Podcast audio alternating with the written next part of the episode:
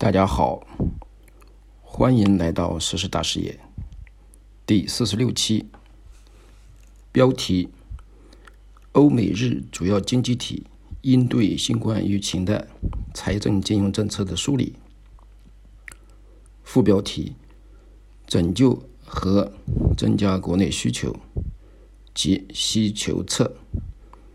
是应对新冠疫情对经济冲击的主题。作者与主播杨子竹。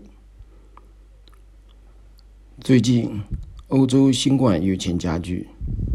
继奥地利成为西欧第一个国家宣布于十一月二十二日再度实施全国封锁，以阻止疫情蔓延之后，德国也扬言不排除跟进。十一月二十六号，南非新疫新变种病毒 B 幺幺五二九，世卫组织命名奥密克戎，再次来袭，给欧洲与世界经济的复苏带来新挑战。好消息是，美国的供应链紧张已经达到顶峰。越来越多的证据表明，美国正在缓慢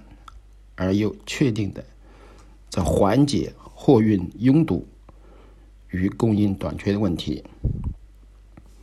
日本的疫情继续好转，世界新冠疫情的跌宕起伏给世界经济造成了严重的损失。面对疫情对全球需求侧的巨大冲击，西方主要经济体采取了系列金融财政应对措施。本文在此做一个梳理，以便总结后危机时代的经验教训，给未来提供借鉴。我们首先以美国为例，为了应对新冠疫情对经济的冲击。美国政府自2020年新冠爆发以来，推出了系列需求侧的政策。历经川普、拜登两届政府总统的支持，目前交出了全球最好的成绩单。美国的家庭补贴，中国人叫政府发钱，非常巨大。几乎占到了全世界所有国家在疫情期间的家庭补贴和总和的百分之五十，达到了五万亿美元左右。其结果是，疫情爆发后，美国家庭的可支配收入中的政府补贴比例比疫情前增加了百分之十一，同时。非金融公司的税后利润增加了百分之七，但与大部分反对意见设想不同的是，大规模的政府支出并没有带来债务的激增。截至二零二一年第二季度，美国的债务与 GDP 之比甚至要低于二零零八到二零零九年的水平。虽然债务绝对数量增加了，但是它创造了更多的偿还债务的能力，这是具备生产性的投资选择的必要条件。而作为对比，中国选择以房地产加基本建设投资叠加供给侧补贴的国家。其债务和 GDP 的比值在2020年飙升了百分之二十五。截至目前，美国家庭和非金融企业持有的现金银行存款比疫情之前增加了百分之二十九。美国正在经历世界上最强劲的经济复苏。即便考虑到通货膨胀，美国人口袋里的钱也比大流行之前都要多。凯恩斯经济学的主张，国家应该采用扩张性的经济政策，透过增加总需求来促进经济成长。凯恩斯经济学再一次在这次疫情应对措施当中发挥的淋漓尽致。现代宏观经济学其实就是广义上的凯恩斯主义。对于投资需求巨大、生产力落后于世界平均水平的国家，高效率的政府投资可以迅速被环境吸收，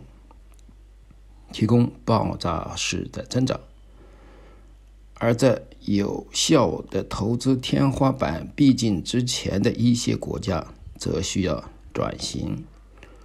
完成更加支持市场化的政治改革。两者并行不悖。基础设施投资对于中美之间的意义完全不同。任何国家的基础设施方面的支出有一个天然的界限，这个界限往往会在经济体，尤其是在投资驱动型经济体的中后期发生扭曲。当达到投资吸收的极限时，即通常所说的边际效益递减，更多的基础设施的投资会破坏财富，而不是提高财富。对于中国，在这种情况下，最好的方式是收回投资，并把重点放在减少体制的限制上来，从而。更高效的利用资金，比如弱化企业限制，加强薄弱的法律框架。在这种情况下，把花在建设无人乘坐的高铁和机场公寓的钱用来改革投资环境，是更好的选择。换句话说，基础设施投资的步伐。不能超过限制投资上限的社会机构改革的步伐，否则持续的投资一定会发生历史中老套一套的债务危机。至于美国，他需要做的事情相反，他的基础建设的悲惨现状极端落后于社会生产率，拖累了本该拥有的。偿还债务的能力，在投资需求很高但得不到满足的前提下，美国该做的则不是出台更加有利于资金效率的法律和社会机构的规则，而是直接由政府启动投资计划。继拜登三月份签署的1.9万亿美元的经济刺激计划之后。拜登于十一月五号、十五号签署的一万亿美元的以改善全美国各地基础设施的法案，获得多数民众支持。下一步还有一个重建美好未来的一点七五万亿美元计划，强调基建兴国和美国制造，除了拉动经济增长。背后同时凸显的还有国家安全。竞争和疫情加剧了美国人的忧患意识，安全也是当前美国政府制定政策的首要考量。正如国家安全顾问沙利文所说：“美国国家安全团体坚持认为，对基础设施、科技创新。”和教育的投资将决定美国长期的竞争力。由于拜登政府的大规模经济刺激计划，摩根士丹利对美国第四季度的 GDP 增长率从百分之三的预期大幅上调到百分之八点七。国际货币基金组织 IMF 已经把美对美国明年的经济增长率预测值从百分之三点五调高到百分之五点二。法案的签署将带动数百万高薪就业人口，让他们的生活变得更美好。上一次的次贷危机，美国用了四年的时间才基本恢复了损失。其中很大的原因在于需求侧的政策支持过于谨慎，直到二零一零年到一一年左右才反应过来。这次明显吸取了零八年的教训，其结果是一年之内经济曲线被迅速恢复。美国历史上对于需求侧的重新思考，可能。要比二战更早。一九三零年代大萧条是一个重要的转折点，它对美国经济模型的影响比之后的战争因素更重要，甚至可以在某一个层面讨论一九三零年代之前的美国和之后的美国根本就变成了完全两个不同的国家。不管是政治还是经济的运转规则都被彻底改变。历史证明，民主党的经济政策更加适合于美国的实际情况。这次新冠疫情危机中，以美国为代表的发达国家给予家庭与个人在世界范围内更多的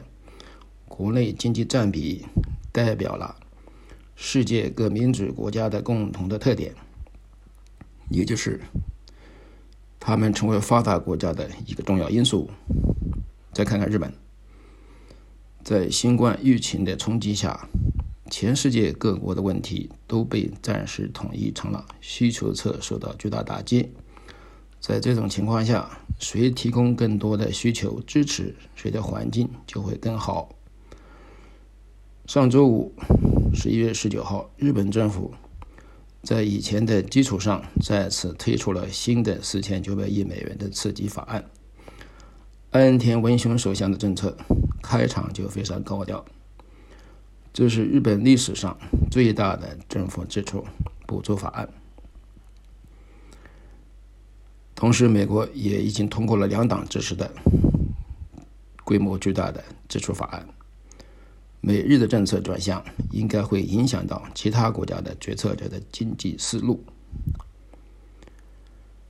在历史的不同时期的地缘政治，国家间的竞争都围绕着不同的主题，有时是战争武器，有时是航天技术，有时是竞争意识形态。但这些竞争主题的共同点是，他们都围绕着当时少数国家具备。而大多数国家缺乏的因素，而在当下的时代，这个因素就是可持续的国内需求。当然，比较少的社会收入的差距，确实有利于国内需求的旺盛。对于任何国家来说，中低层的收入决定着国内需求，而富人决定着国内的储蓄。就算是单纯从经济的角度思考，让社会的中低层的财务状况更好，收入增速更快，最终也会有利于企业和富人的可持续的投资需求。最后看看欧洲，欧洲理事会推出的七千五百亿欧元复苏基金。其中三千六百亿欧元以贷款形式用于各成员国恢复经济。欧盟委员会透过欧洲稳定机制推出两千四百亿欧元疫情危机的支持项目，向欧元区国家提供贷款，贷款上限为该国二零一九年的 GDP 的百分之二。支持卫生领域相关支出，建立临时的紧急状态，减轻失业，风险援助项目，提供一千亿欧元优惠贷款，用于保护就业。下面说政府贷款担保。欧洲大多数经济体推出了企业贷款公共担保措施，以支持和鼓励银行继续发放贷款。担保金额和担保比例各不相同。全额贷款担保通常针对小型企业，政府注资。一些企业体以政府注资形式向受到严重冲击的行业提供直接援助，例如德国经济稳定基金中拨出一千亿欧元用于收购受影响大型企业的股份，以强化其资本。法国政府对部分陷入困境的企业进行股权投资。直接补贴部分，一些经济体对受困企业和个人发放补贴，例如欧盟成员国可向受疫情影响的企业提供最高八十万欧元的直接补贴。英国政府从二零二零年三月份到十月份，对因疫情被迫休假的员雇员发放百分之八十的工资，每人每月最高可以拿到二两千五百英镑。总体上来说，在新冠疫情导致的供应链阻碍引起的通货膨胀面前，欧美日等发达经济体政府一揽子支持需求侧的政策，使得民众得到相对充裕的现金抵御通胀。